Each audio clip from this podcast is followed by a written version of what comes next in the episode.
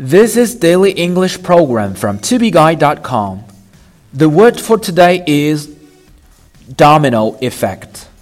And domino is spelled D O M I N O.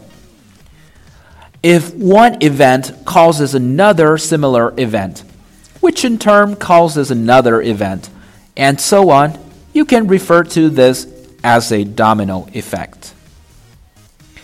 Domino effect 意思是多米诺效应，即一个事件引发的连锁反应。The timetable for train is so tight that if one is a bit late, the domino effect is enormous. 列车时刻表安排的很紧凑，所以如果一列火车晚点一会儿，就会引发巨大的多米诺效应。The timetable for train is so tight that if one is a bit late, the domino effect is enormous. However, there is the potential for a domino effect if citizens become concerned about their banks. 可是，如果市民们都对银行产生担忧，就有可能引发多米诺效应。However, there is the potential for a domino effect if citizens become concerned about their banks.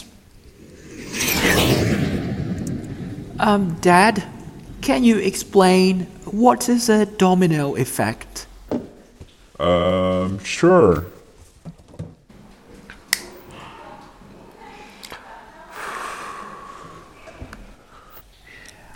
I tell you a thousand times, do not smoke at home. And it spends a lot of money, and you, you never listen to my advice? Hey, Mom, the water is leaking.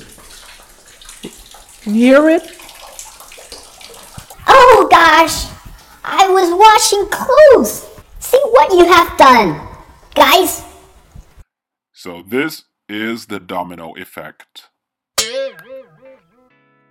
For more video series of my show, please check out my website at tubeguy.com or follow us on WeChat.